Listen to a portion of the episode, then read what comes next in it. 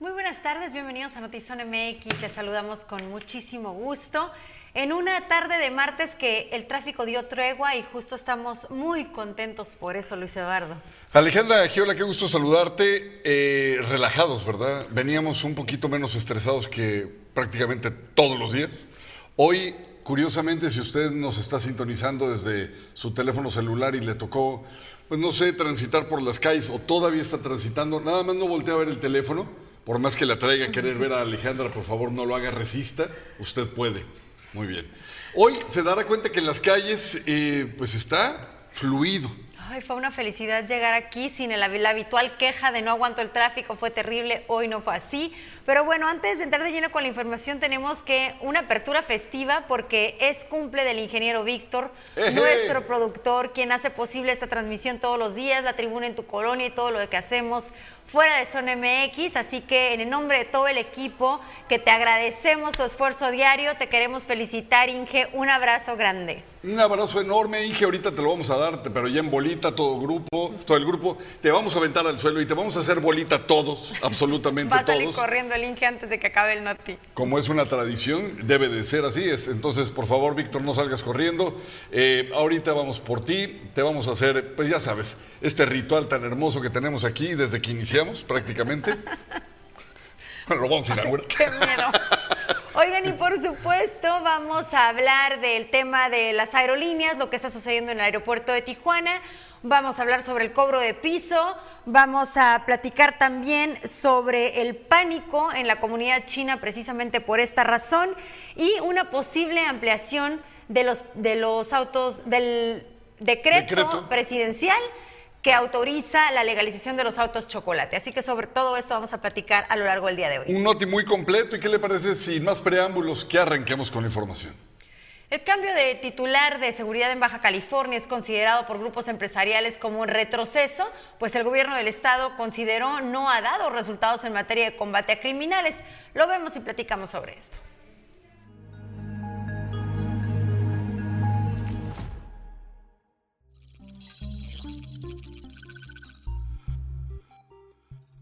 Sin resultados concretos en el combate a la delincuencia en Baja California, casi un año tiene operando la Secretaría de Ciudad Ciudadana y al mismo tiempo tenía su titular, el general Gilberto Landeros Briceño, pero la gobernadora Marina del Pilar Ávila decide cambiar de secretario y designó al general Leopoldo Aguilar Durán. Se va un militar y llega otro en medio de una entidad de inseguridad, donde tan solo en Tijuana ya van más de 2.000 homicidios dolosos. El cambio es bien recibido entre los diversos sectores, pero esperan que haya realmente una estrategia contra el crimen en el 2023. Nuestro Estado es, digno de reconocer también cuando se hacen los ajustes y se, se ve que no están saliendo las cosas bien. El nombramiento del general Leopoldo Aguilar como secretario de Seguridad y Protección Ciudadana representa una esperanza para los baja californianos una esperanza de que en el 2023 se pueda hacer un cambio significativo en lo que se ha estado haciendo en el gobierno. Todas las autoridades en materia de combate a la inseguridad están reprobadas, pero los ciudadanos también, afirma dirigente de Coparmex. retórica, los resultados terminan también reprobándonos a los baja californianos porque no hemos sabido exigir resultados a las personas que nos gobiernan y que no nos dan la seguridad que tanto nos prometieron. También del lado de la sociedad civil hay mucho que debemos hacer para que nosotros tengamos un punto de quiebre. No podemos, Baja California, no puede ser, no puede estar en la lista de los... Los cambios son positivos más allá de lo que funcionó o no, afirma alcaldesa de Mexicali. Mm, yo creo que se, pues son precisamente estrategias, ¿no? Estrategias. Un cambio no necesariamente quiere decir, como se pudiera pensar, no, es que no sirvió que venga el bueno. No, no, no.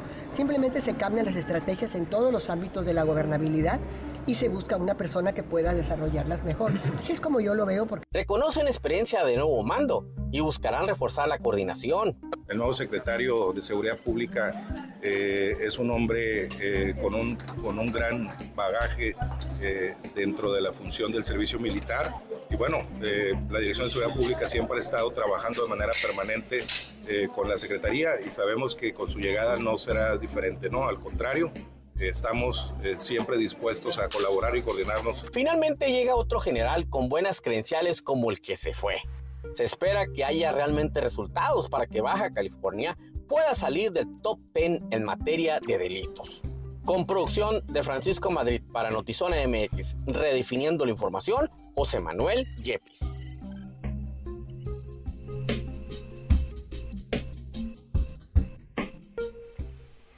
Por un lado, pensamos que este cambio que, eh, hace la gobernadora es, y ayer lo platicábamos, es una especie de reconocimiento a que no estaba funcionando la estrategia. Pero también hace rato platicaba con Luis Eduardo de que a veces el hilo se rompe por lo más delgado y la corrupción está tan inmer- inmersa en las instituciones y la falta de capacidad viene también de los que están alrededor, que es quien da la cara, quien a veces paga los platos rotos. No sé cuál sea el caso en esta ocasión en particular, pero creo que sí, eh, que, que no necesariamente eso sea la solución y menos inmediata. Yo ahí difiero un poco en el sentido de que nosotros como sociedad estábamos desde el día uno esperando resultados. Se dio el tiempo perentorio, digamos, el tiempo natural para que la curva de aprendizaje de todos los funcionarios empezara a cobrar un efecto positivo y se vieran los resultados. En materia de seguridad no los hemos visto y se le exigía demasiado a la cabeza de este estado, en este caso a la gobernadora, que hiciera ya cambios emergentes, urgentes, para que empezáramos a ver alguna especie como de mejoría no los hizo, no los estaba haciendo, siento que se resistía, no es fácil agarrar a un general del ejército, y más si te lo impone el presidente de la República y te dice, es que va él. Es él. Entonces, pues ahora sí que yo creo que se tuvo que aventar un muy buen tiro la gobernadora en, en Palacio, allá en la Ciudad de México, para decirle, presidente, necesitamos hacer un timonazo, un cambio de, eh, de estrategia, porque pues es un tipazo, Gilberto Landeros, pero en, en materia de resultados no tenemos nada. Y la sociedad, tanto la organizada como la civil, nos están exigiendo resultados. Le dijo, bueno, está bien, Marina. Ahí te va otro que es un poquito más, eh, digamos, no sé, X. Lo, que, lo vamos a ver. Pero yo siento que sí estuvo bien el, el- el Ah, decir. claro, estuvo bien el, hacer el cambio. Simplemente no sé si esto sea la solución. Coincido Ah, contigo en que es aceptar que no se estaba dando el resultado Sí. y que un cambio se tenía que hacer. Lo que no sé es si esto es la solución porque, insisto, el hilo se rompe por lo más delgado. Esto ya hace que ella quede como, claro, estoy, toma- estoy haciendo algo. Sí, sí, Pero sí. aquí hay temas de corrupción inmersos también. Hay claro. temas de que otras personas no están haciendo también su trabajo. ¿Y qué cambios están haciendo ahí? Obviamente no lo sabemos ni lo vamos a saber. El único cambio que yo creo, si después de este no hay seguridad, va a ser con el fiscal. Van a tener que ir tras Carpio y decir, a ver, una cosa es que busquemos la manera de combatir al crimen y otra también es la de investigar los casos que se te van acumulando en carpetas de cada día, en promedio son seis, las muertes violentas. Eh, ya rebasamos las 2014. Eh, si entonces, para cuando arranque el 2023, a mediados del 2023, volvemos a esta escalada de violencia y empezamos por, no sé, mediados de junio, julio, con una cifra escalofriante de unos mil y tantos, ahí creo que entonces eh, van a tener otra vez que hacer cambios. Sí, y otro tema también, los crímenes de alto impacto que se registraron en los últimos días eh, simplemente llamaban a un cambio. Y, el, y bueno, otro cambio que solicitan es en los mandos locales, ¿no? los, los, eh, secretarios de Seguridad Pública Ciudadana. En este caso escuchamos a Yepis decir que los empresarios piden del de Mexicali y los abogados organizados o los grupos de abogados lo han pedido en el caso de Tijuana.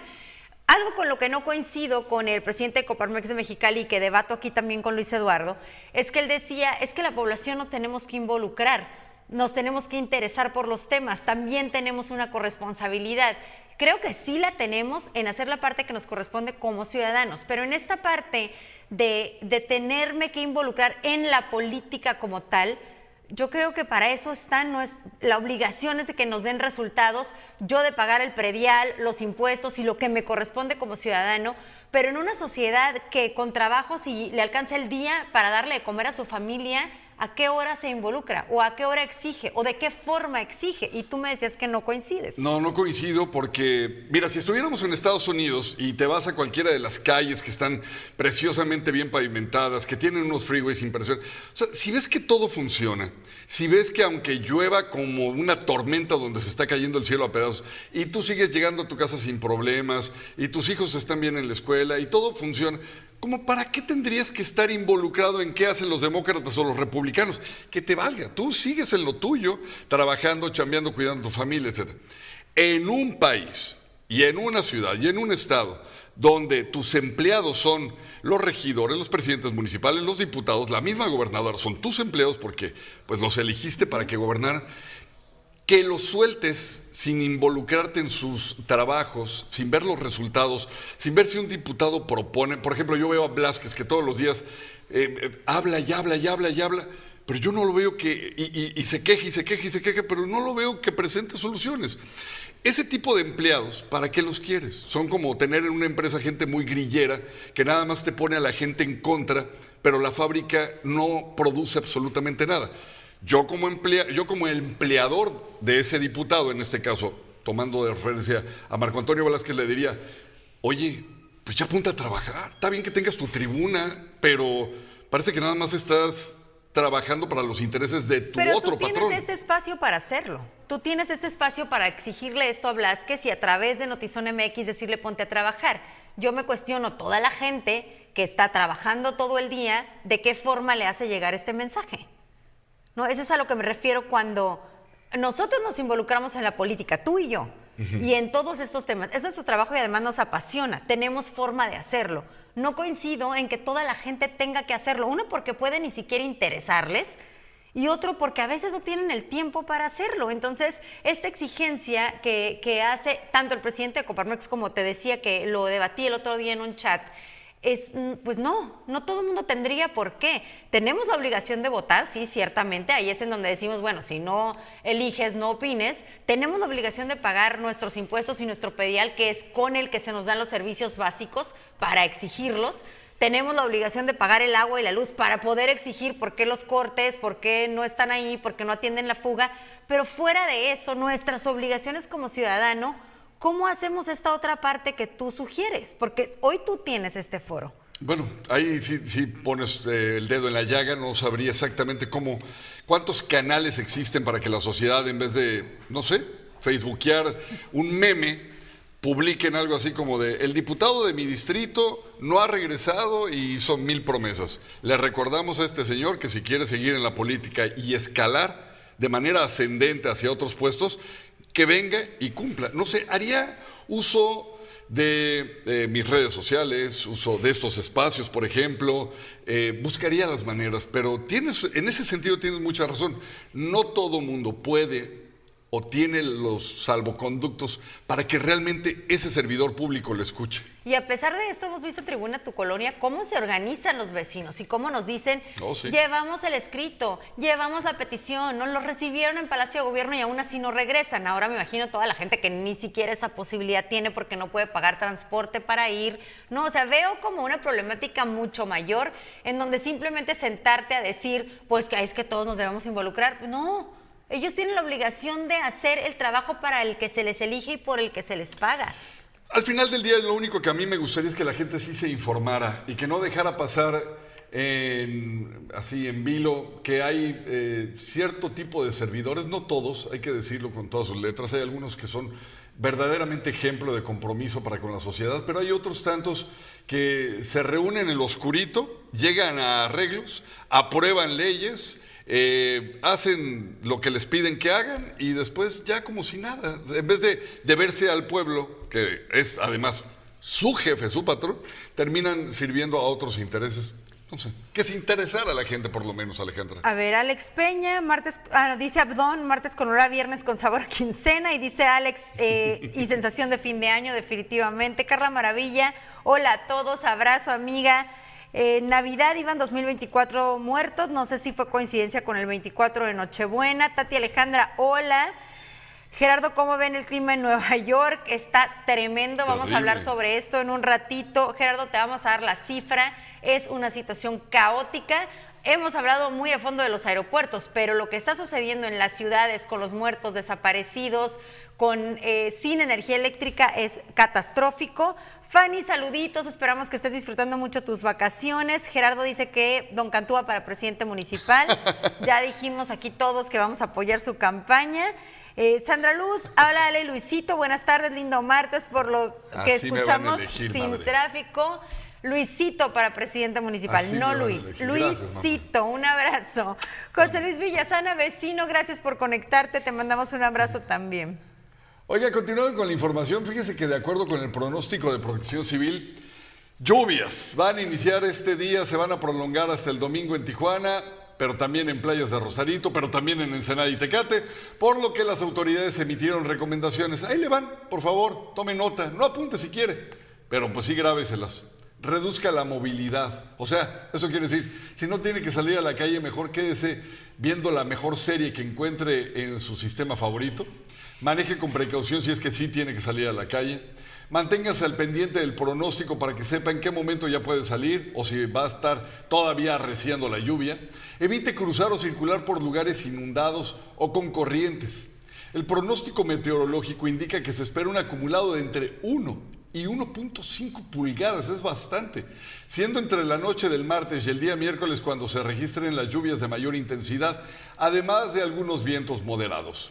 El Ayuntamiento de Tijuana, que encabeza a Caballero Ramírez, emitió una declaratoria de prealerta a partir de este martes 27 de diciembre y hasta el sábado 31 por la llegada de la primera de una serie de tormentas a la región y que se espera alcancen el punto más álgido esta noche, por favor. Vea usted la imagen, ese satélite de muchos millones de dólares no puede mentirnos, la cosa se viene y se viene cañona.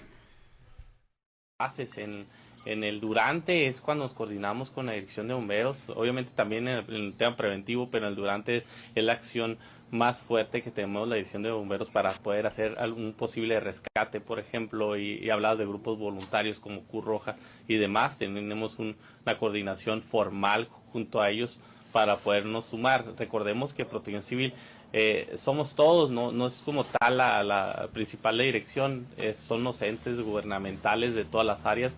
Nosotros coordinaremos todas las áreas para poder resolver cualquier problema que ponga en peligro las vidas o los bienes de los tijuanenses. Eduardo González, administrador del aeropuerto de Tijuana, informó que cerca de 200 vuelos fueron afectados con cancelaciones y retrasos, afectando alrededor de 34 mil viajeros desde el pasado viernes que inició por la neblina, se extendió hasta el martes 27 de diciembre, no la neblina, pero sí el caos, y dijo que los vuelos empiezan a regresar a la normalidad el día de hoy. Sin embargo, la mañana eh, todavía veíamos pasajeros varados, durmiendo en el aeropuerto, miles de quejas, la ausencia de Profeco.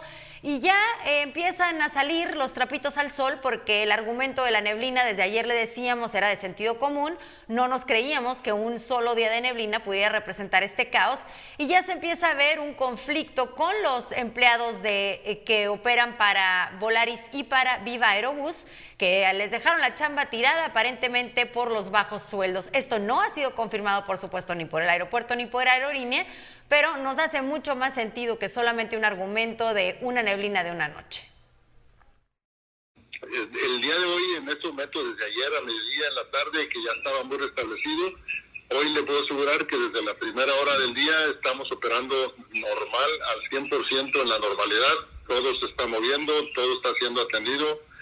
Todo lo que, lo que se observa en este momento en el aeropuerto es lo que se observa cualquier día de diciembre de, todos los años. Mucha demanda, muchos pasajeros, muchos deseos de viajar y, eso es lo que estamos teniendo en este momento. Es, eso es el, el, panorama regular de cualquier mes de diciembre en el aeropuerto de Tijuana. En otros temas, eh, fíjese que le comparto con tristeza que a la edad de 82 años falleció el fundador del grupo político Tijuana, el gran Salvador Cayachayán Caloyán a causa de complicaciones respiratorias por influenza y quien habría sobrevivido al COVID-19. Salvador Cayachayán será recordado por su activismo en favor de la ciudad a la que contribuyó con la construcción precisamente de la Torre Aguacaliente, esta réplica ubicada en el Boulevard Aguacaliente, en colaboración con el constructor de la obra, ingeniero Jorge Ruiz Fitch. Construcción que se inició el 11 de julio de por allá de 1984 con la presencia del tijuanense, eh, de tijuanenses e integrantes del Club de Leones, así como autoridades civiles y militares. Descanse en paz este gran personaje que como le encantaba ir al VIPS a tomarse su cafecito y a reunirse eh, con sus amigos de toda la vida y bueno, siempre tenía una sonrisa amable, un comentario, le encantaba la grilla sin lugar a dudas. Interesante platicar con don Salvador. En paz, eh, en paz descanse, perdón usted.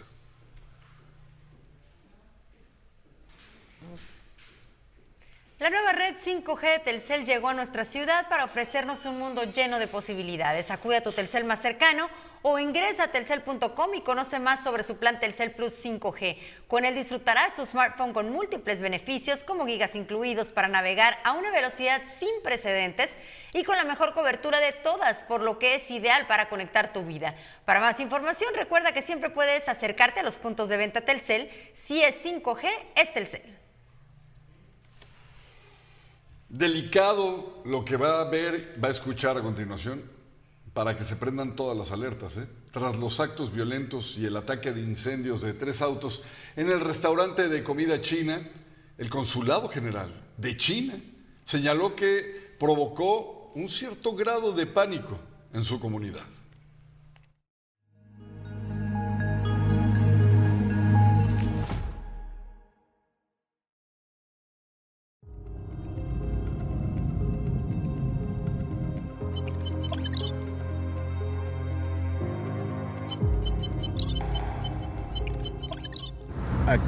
Mi casita, comida china, quisieron quemar aquí, vandalizaron aquí. Quemaron unos carros, dos carros. Tras la quema de tres vehículos afuera del restaurante de comida china Mi Casa y que extraoficialmente señalaran que se trataba de un ultimátum por cobro de piso de grupos delincuenciales. El consulado de China en Tijuana señaló que la agresión en contra de sus connacionales provocó cierto grado de pánico. Sino el cobro de piso pues se está dando de manera muy general. Eh, en esta ocasión se hizo público el hecho de que existía precisamente el tema del, cobro de piso este giro y, pues de alguna manera creo que le corresponde a la autoridad investigar qué es lo que está sucediendo. Creo que levantó mucha, mucha preocupación no solamente eh, en, la, en, la, comunidad restaurantera, sino en la comunidad económica en general, porque ¿qué giro sigue? no Las papelerías, las boticas, los mercados, los sobre ruedas. Un cobro de piso que señala el Consejo Ciudadano de Seguridad Pública en Baja California puede trasladarse a todo tipo de negocios, pues el gobierno del estado no tiene una estrategia contra la inseguridad. Nosotros vamos a tener contacto con la autoridad para para saber si hay alguna investigación, pero particularmente esta comunidad oriental china eh, son muy, muy cerrados en cuanto, a, en, en cuanto lo que van a hacer. No sé si van a presentar alguna denuncia, no sé si, si hay alguna vinculación con la fiscalía para, para que esto no vuelva a suceder. Sin embargo, insisto, no se trata solamente de la comunidad china o de la comunidad este, restaurantera, sino se habla de la, de la comunidad tijuanense. ¿no? Luego de los actos delictivos en contra de esa comunidad, se reunió con autoridades municipales en busca de mejorar sus condiciones de seguridad. Al mediodía, integrantes de la comunidad china, principalmente restauranteros, tuvieron una reunión con el secretario de Seguridad Pública, Fernando Sánchez Landeros, justamente en sus oficinas. Sin embargo, no tuvieron acceso a los medios de comunicación. Hemos solicitado entrevista con el titular de la Secretaría de Seguridad Pública, pero también con la Fiscalía General del Estado para que desmientan o confirmen la versión que se maneja de cobro de piso a restauranteros chinos. Sin embargo, hasta el momento no la han dado. La comunidad china no quiso hablar sobre el supuesto cobro de piso y un ultimátum de grupos delincuenciales que habían realizado en contra de su comunidad, pues temen nuevas agresiones.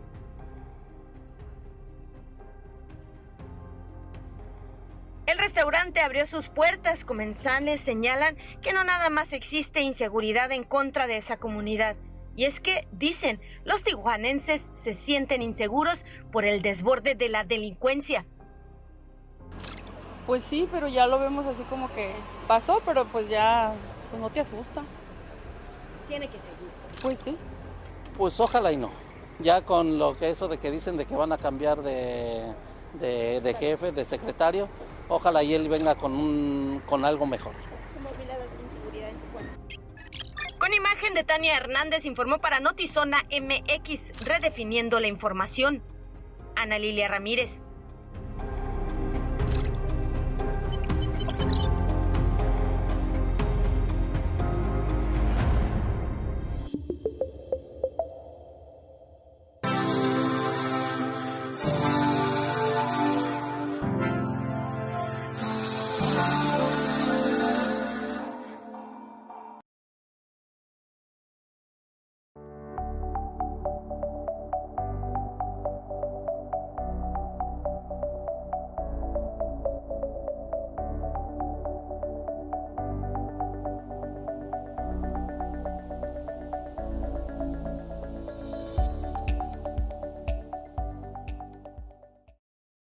Sin lugar a dudas, lo que le voy a comentar es una buena noticia para quienes tienen estos vehículos. Lo que al, de veras a veces no alcanzo a entender es por qué dicen una fecha, luego la cambian y extienden para otra y luego la vuelven a cambiar y en fin. Es que la ampliación de vehículos chocolate que finaliza el 31 de diciembre podría extenderse ahora de manera indefinida. Así lo dio a conocer el presidente Andrés Manuel López Obrador durante la mañanera del lunes 26 de diciembre. Esta noticia ha generado reacciones precisamente en el sector empresarial.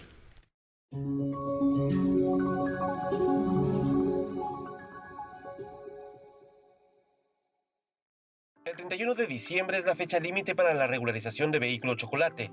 Así quedó establecido el pasado 20 de septiembre, cuando se publicó la ampliación del plazo. Sin embargo, podría darse una nueva ampliación, según lo declarado por el presidente Andrés Manuel López Obrador. Lo estamos viendo, hoy lo tratamos en la mañana eh, y va a haber una eh, respuesta el jueves de esta semana. Estamos esperando este, la opinión de la secretaria de Seguridad, Rosicela. Entonces, ya el jueves va a estar ella también. Si no puede, este, vendría alguien en su nombre. El jueves se va a dar una respuesta sobre eso. Este hecho no fue bien recibido por el sector empresarial de Tijuana, quienes han observado pérdidas económicas en el rubro de la venta de autos.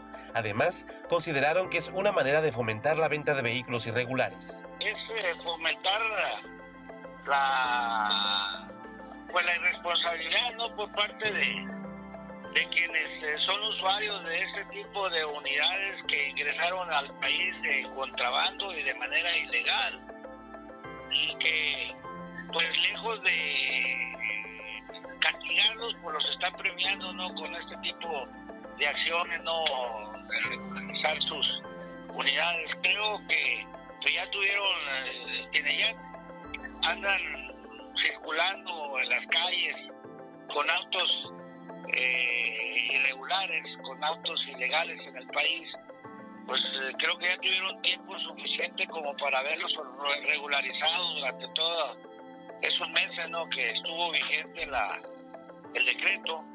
Asimismo, el representante de Coparmex en Tijuana refirió que ampliar el plazo para regularizar vehículos chocolate sería un golpe a la economía y a la generación de empleos en la industria automotriz. Hay unidades, no hay compra de vehículos nuevos, ¿sí? y al final del día, aunque sea otro mercado, al final del día eso está deteniendo al sector automotriz y no nada más es la venta de vehículos, sino todo el sector que produce los electrónicos, los ensambles, etc. Entonces es lamentable que el presidente siga siendo un presidente populista en que nada más ataca o acata cierto, cierto sector de la población y en lugar de buscar otro tipo de beneficios para ellos, como esta creación de empleos.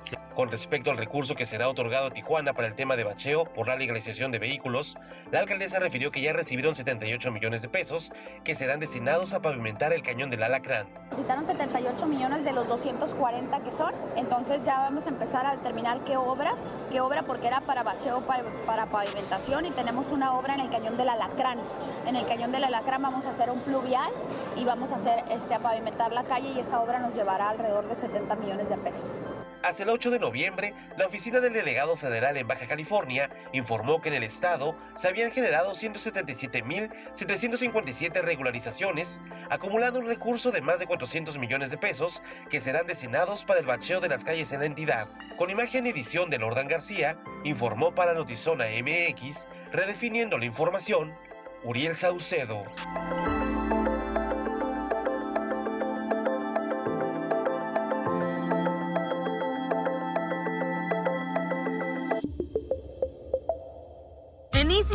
Todo es más fácil porque tú eliges cuántos canales quieres ver y los megas que quieras para que no te pierdas las series, películas y producciones originales de tus streamings favoritos. Como Disney Plus con las mejores historias del mundo y VIX Plus con las novelas y el mejor fútbol. Llévatela más fácil, llévatela Easy.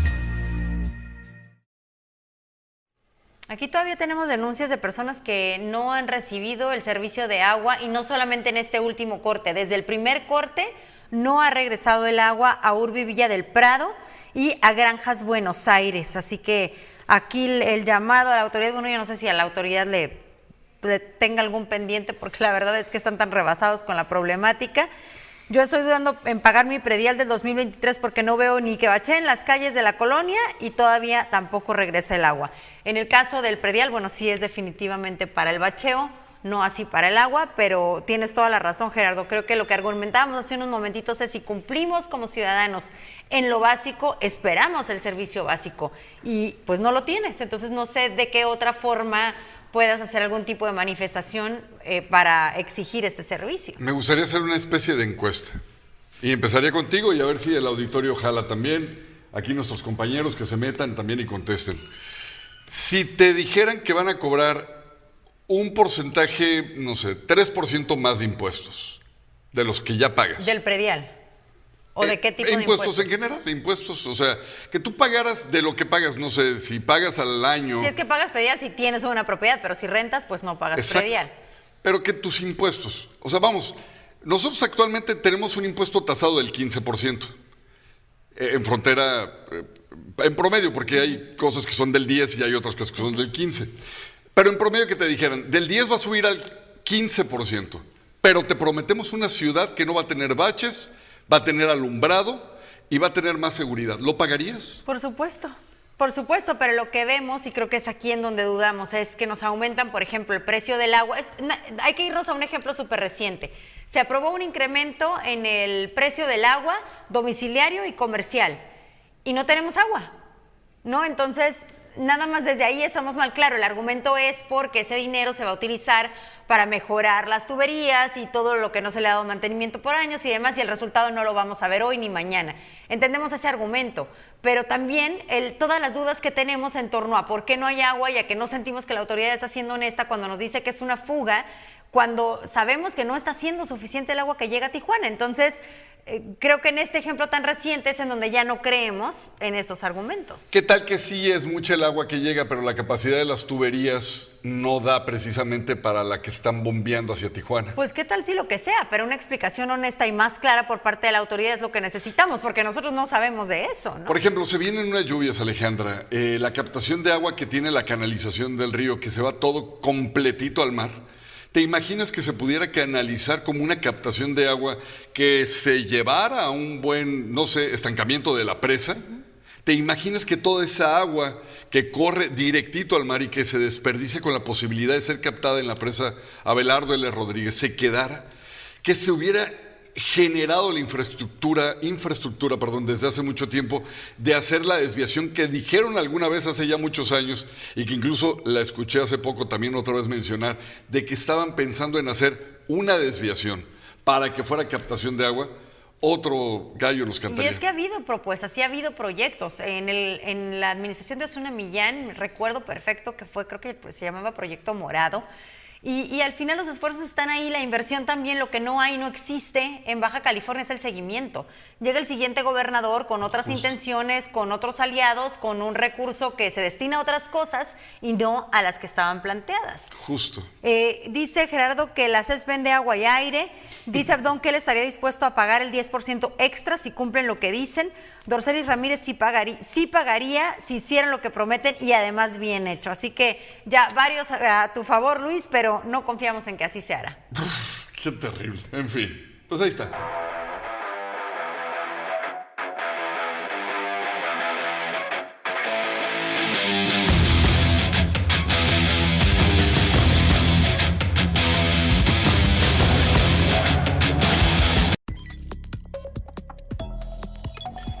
En breve desde Notizón MX. Autoridades de salud de Oaxaca tienen bajo la lupa tres posibles casos de rabia en humanos.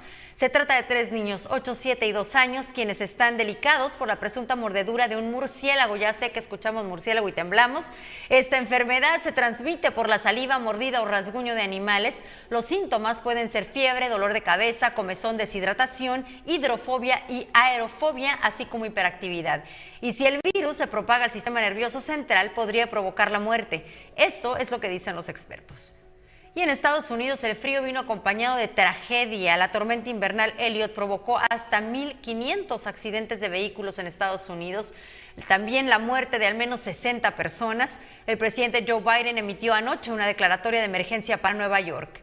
Y el frío de esta temporada también afectó los aeropuertos. Varios vuelos en Estados Unidos tuvieron que ser cancelados por la tormenta solo en 24 horas. Una de las aerolíneas con mayor demanda anuló más del 70% de sus viajes. Tan solo este lunes se registraron más de 3.000 vuelos cancelados y 5.000 con retraso. En casi una semana van más de 17.000 cancelaciones por las difíciles condiciones climáticas.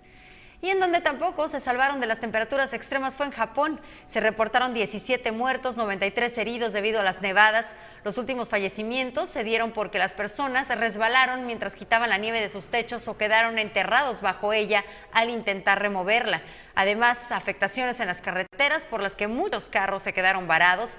Los servicios básicos de los hogares como electricidad resultaron dañados, incluso el transporte como los servicios de trenes y los vuelos que poco a poco están regresando a la normalidad. Speaking of surprises, kids, we have a very special guest with us today, all the way from Miles County. Please welcome Art the Clown.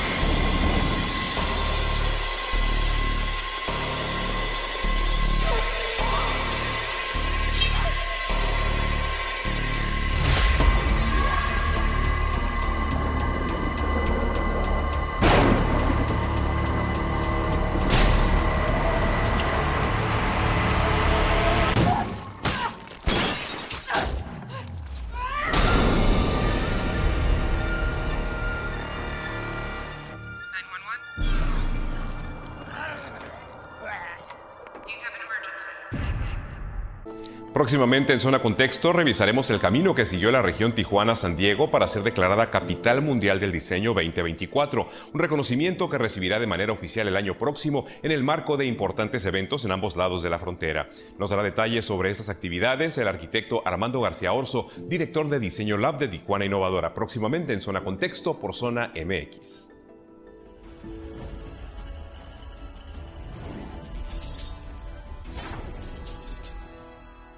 Hoy suena contexto a las 7 en punto, no se lo pierdan. Y bueno, tenemos otro comentario que abona a lo que tú comentabas, Luis, y creo que coincide con todos. Todos han sido Tim Luis Eduardo hoy en esta propuesta, porque dice Carlos Higuera que acaban de subir el impuesto sobre la nómina otra vez, ilegal por cierto, y nunca vemos los resultados, pero los problemas siguen creciendo. La falta de infraestructura, energía, bacheo, agua potable y drenaje, no confiaría. Así que sí, si nos garantizaran, como tú dices, pero es que no hay confianza. Y yo creo que esta administración en particular, yo la percibo que abandonó todo, porque hay administraciones que se han caracterizado por la inseguridad, por la basura. En esta yo veo un desastre para donde voltees. La inseguridad está como nunca. Las cifras no lo dicen, no es una percepción, aunque percepción es realidad, pero en este caso no es una percepción, son cifras comparativas con el año pasado. Vemos la ciudad más sucia que nunca. Que nunca, ¿eh? O sea, yo no sé si, yo no sé qué le pasó a los camiones de basura o yo no sé qué sucede en este caso. Eso sí lo considero una corresponsabilidad con la ciudadanía, pero hay zonas que parece que jamás pasó una barredora por ahí. Sí hay, sí tenemos barredoras. Yo la verdad nunca he visto una en la ciudad y mira que la circulamos, te consta que la circulamos de pe a pa. Vamos, No sé si- venimos. No sé ni si tengamos, fíjate, pero percibo este, realmente sucia la ciudad.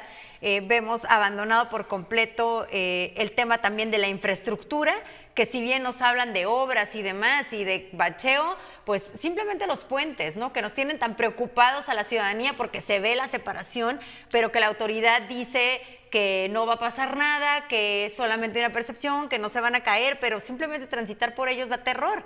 Entonces, a esto le sumamos las calles sin bacheo. Entonces, creo que es un abandono en todos los aspectos. Sigo viendo, por ejemplo, las eh, casetas del CIT, del sistema de transporte. Sigo viendo muchísimas vandalizadas. Veo estampas de un descuido absoluto en la ciudad. Me da tristeza. Ojalá que la presidenta municipal no sienta que esto es personal, no es nada en contra de ella, es nada más el clamor de cientos y tantos miles de ciudadanos que nos encantaría ver esta ciudad en mejores manos, en manos de alguien que realmente le echara ganas. Una vez te lo dije, no sé si recuerdas, y, y me voy a ir muy rápido con ese comentario. A mí me gustaría que llegara una persona al poder y que dijera, miren, lo de la inseguridad y todo eso, la verdad no me quiero comprometer porque la cosa está bien cabrón. ¿Por qué? Porque pues hay muchos intereses de bandas del crimen organizado. eh, yo no sé si el presidente de la República o la presidenta de la República, quien esté en el poder, ¿no? O me van a ayudar, si van a tener ejército, Guardia Nacional o al FBI o al SWAT. No me importa. Miren, pero lo que sí les prometo, porque eso sí lo puedo hacer y en eso sí me comprometo, es que van a tener arbolitos. La ciudad va a estar limpia. Vamos a tener alumbrado y vamos a tener los mejores parques habidos y por haber. En eso sí me comprometo y bueno, pues ahí lo que Y me... es que eso sí está en su capacidad. Por eso te Eso digo. está absolutamente en su capacidad, porque los presupuestos están asignados y etiquetados para eso. El problema, y está claro, tampoco se tiene que saber mucho, es que se destinan a otra cosa, se van a los bolsillos de alguien más. Pero ¿sabes qué es lo que también veo con tristeza?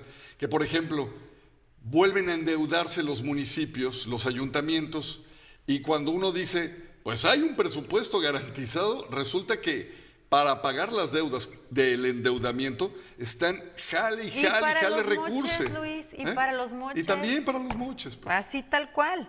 Dice Gerardo que es. Team Luisito Cantúa, Abdón dice por dos. Alex, antes sí se veían barredoras, las sacaban por las noches, tienen toda la razón, falta que estén fuera de servicio por falta de mantenimiento, pues yo no sé dónde están, pero en las ¿Quieres que calles... llega yo me trago mis palabras sin agua? Es más, hago la foto pedazos y me como. el- No, no es cierto. no Bien tanto. extremo el señor Sí, ¿verdad? Cálmese, No, cálmese, oiga. Oiga, y si hacemos una cooperacha aquí entre todos, en vez de regalarle a Víctor algo, ese dinero lo destinamos para comprar una barredora para Tijuana. Dice Víctor que el que culpa tiene. Tienes toda la razón, Víctor, discúlpanos. Inge, otra vez feliz cumpleaños. Gracias por acompañarnos. Nos esperamos mañana a 6 de la tarde en Notizón MX.